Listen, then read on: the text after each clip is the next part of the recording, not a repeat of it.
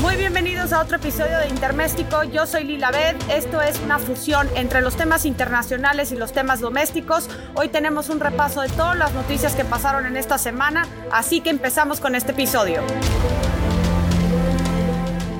En este episodio vamos a estar primero platicando sobre el que México solicita a Estados Unidos la extradición de García Luna. Esta semana tuvo su audiencia en una corte en Nueva York donde se pospuso la próxima audiencia, pero pues tenemos información de que ya la Embajada de México en Washington pidió de manera formal la solicitud para la extradición de García Luna. También vamos a estar discutiendo el nombramiento del próximo secretario de la Defensa del presidente electo Joe Biden. Lloyd Austin se va a convertir en el primer afroamericano en liderar el Pentágono. Y para para finalizar, vamos a platicar sobre las reformas a la Ley de Seguridad Nacional que impulsó el presidente Andrés Manuel López Obrador para poner orden a la intervención de los, de los agentes extranjeros de la FBI, de la CIA y de la DEA en territorio nacional. Comenzamos.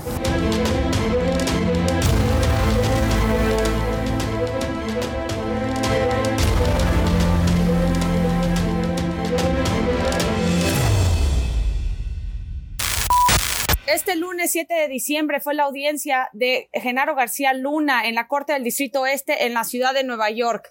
El juez Brian Cogan difiere para el 17 de febrero del próximo año la audiencia de Genaro García Luna, debido a que el abogado defensor César de Castro expuso que no se ha podido tener contacto con su cliente desde el 20 de octubre. García Luna ha estado en aislamiento, no tiene certeza de cuándo saldrá, ya que está en cuarentena. Los fiscales piden retrasar la divulgación de algunas pruebas. Esta decisión se retrasa entonces por tres semanas para que García Luna tenga tiempo de revisar los documentos pendientes. Se fija la fecha, como les dije, el 17 de febrero a las 10.30 de la mañana en Nueva York. Ahora, ¿qué estamos viendo con este caso? En realidad, acabamos de ver que Cienfuegos, cuando lo detuvieron en Los Ángeles y luego fue trasladado a Nueva York, pues vimos cómo todo el gobierno mexicano respondió de manera inmediata para pedir que se le retiraran los cargos del Departamento de Justicia y se regresara como ciudadano a México. En este caso de García Luna, debido a que es un opositor de Andrés Manuel López Obrador y a pesar de que la Embajada de México en Estados Unidos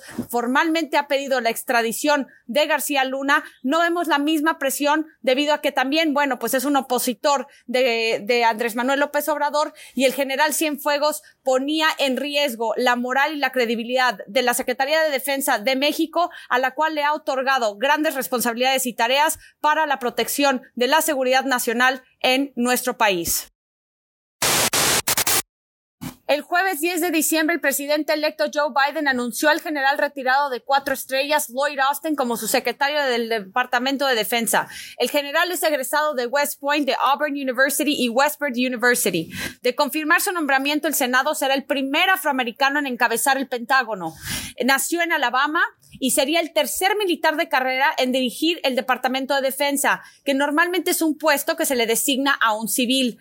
Los tres generales que han tenido este cargo fue George Marshall entre 1950 y 1951 con el presidente demócrata Truman, James Mattis con el presidente Donald Trump del 2017 al 2018 y Austin y Lloyd Austin se jubiló del ejército en 2016 y entonces se convertiría en el tercer general en liderar el Departamento de Defensa. Ahora, cuando el Congreso creó el Departamento de Defensa en 1947, ideó que el cargo de secretario fuera encabezado por un civil. El Senado, como lo hizo con James Mattis, ahora que estuvo eh, al, al, mando con, de la Secretaría de Defensa con Donald Trump, tendrá que dispensar el nombramiento del general Lloyd, ya que no cuenta con los siete años que marca la ley del Pentágono. Es decir, como Lloyd se, re, se retiró en 2016, únicamente lleva cuatro años retirado. Necesitaría siete años para que entonces cumpliera con la ley, para que pudiera ya eh, liderar eh, la Secretaría de Defensa. Entonces necesita un permiso especial para que pueda convertirse en el próximo secretario de la Defensa de el presidente electo Joe Biden.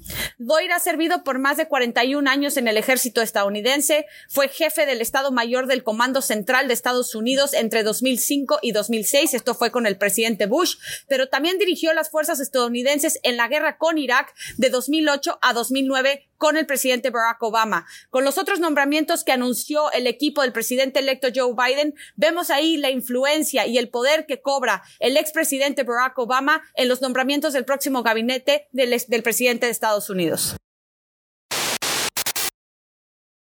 El pasado viernes 4 de diciembre, el presidente Andrés Manuel López Obrador presentó la iniciativa para reformar la Ley de Seguridad Nacional sobre los agentes extranjeros operando en territorio nacional.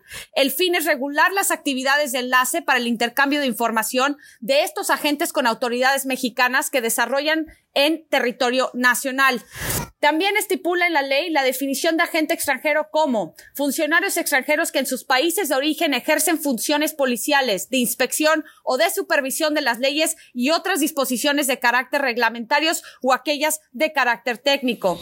También las embajadas y misiones extranjeras en México deberán informar por conducto de la Secretaría de Relaciones Exteriores los hechos que tengan conocimiento en el desempeño de sus funciones derivadas de los convenios vigentes. La iniciativa también menciona que elimina la, inmunidad en la comisión de delitos de los, de los agentes extranjeros en territorio nacional.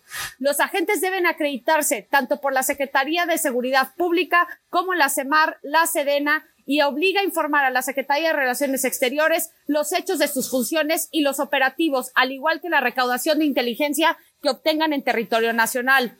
Los estados deberán informar de cualquier reunión o intercambio de información con los agentes. Se prohíbe a los agentes aplicar las leyes extranjeras en México. Prohíbe realizar o inducir a una persona a llevar a cabo detenciones que puedan privar de la libertad. Se pueden suspender los convenios si los agentes privan ilegalmente a habitantes del territorio nacional para enjuiciarlos en otros países. Esta iniciativa fue aprobada por el Senado de la República y tiene que pasar ahora por eh, la Cámara de Diputados.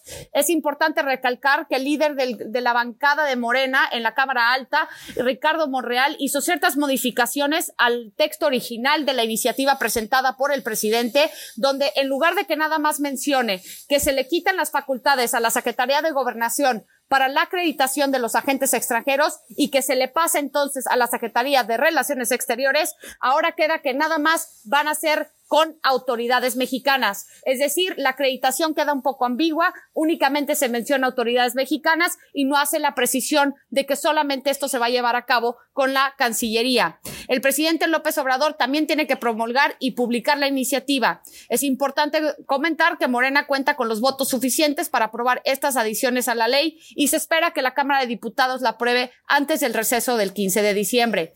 Lo que estamos viendo con esto es que desde el 2019 existe un profundo deterioro en la relación entre las autoridades mexicanas y la DEA. Hay que recordar que el Culiacanazo, eh, este operativo fallido que se llevó a cabo en el estado de Sinaloa, cuando trataron de detener a Ovidio Guzmán, pero lo dejaron libre después de que se desató una ola de violencia en Culiacán. Esto pasó el 17 de octubre del 2019. La DEA fue muy, muy, fue una pieza clave en realidad para la aportación de inteligencia, al igual que tuvieron presencia en territorio con las autoridades mexicanas y fue un golpe para uno de los blancos más importantes de la DEA. También el arresto de Cienfuegos fue el 15 de octubre del 2020. El regreso de Cienfuegos se realizó el 19 de noviembre de este mismo año. Y el reporte que publicó la Comisión de Relaciones Exteriores en la Cámara de Representantes en Estados Unidos también mencionó que la detención y el regreso de, del general Cienfuegos causó una desconfianza tremenda entre las autoridades estadounidenses y las autoridades mexicanas y que ponía en riesgo el futuro, la futura cooperación entre ambos países en materia de seguridad. También, por ejemplo, la DEA publicó el 2 de diciembre que ahora Caro Quintero se convierte en el blanco número uno de su lista y ahora con 20 millones de dólares le pone el precio a la cabeza de Caro Quintero. Esta iniciativa de Andrés Manuel López Obrador, que como les dije, se presentó el 4 de diciembre del 2020, pues este es otro paso y otra medida en contra de la DEA y de la operación de los agentes extranjeros, debido a que también el próximo gobierno del presidente electo Joe Biden, pues va a tener una agenda completamente distinta en términos de seguridad que la que implementó Donald Trump. Ahora sí van a haber exigencias, por ejemplo, en la violación de derechos humanos, en el tema de inseguridad, en el alza en homicidios, en el alza en feminicidios, al igual que el asesinato de periodistas, pero más allá van a estar cuestionando y pidiendo rendición de cuentas de la estrategia hasta estos momentos fallida de seguridad de Andrés Manuel López Obrador, de abrazos y no balazos.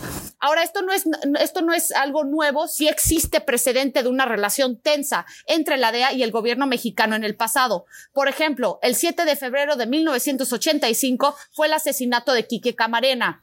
En enero del 2001 fue la primer fuga del Chapo Guzmán.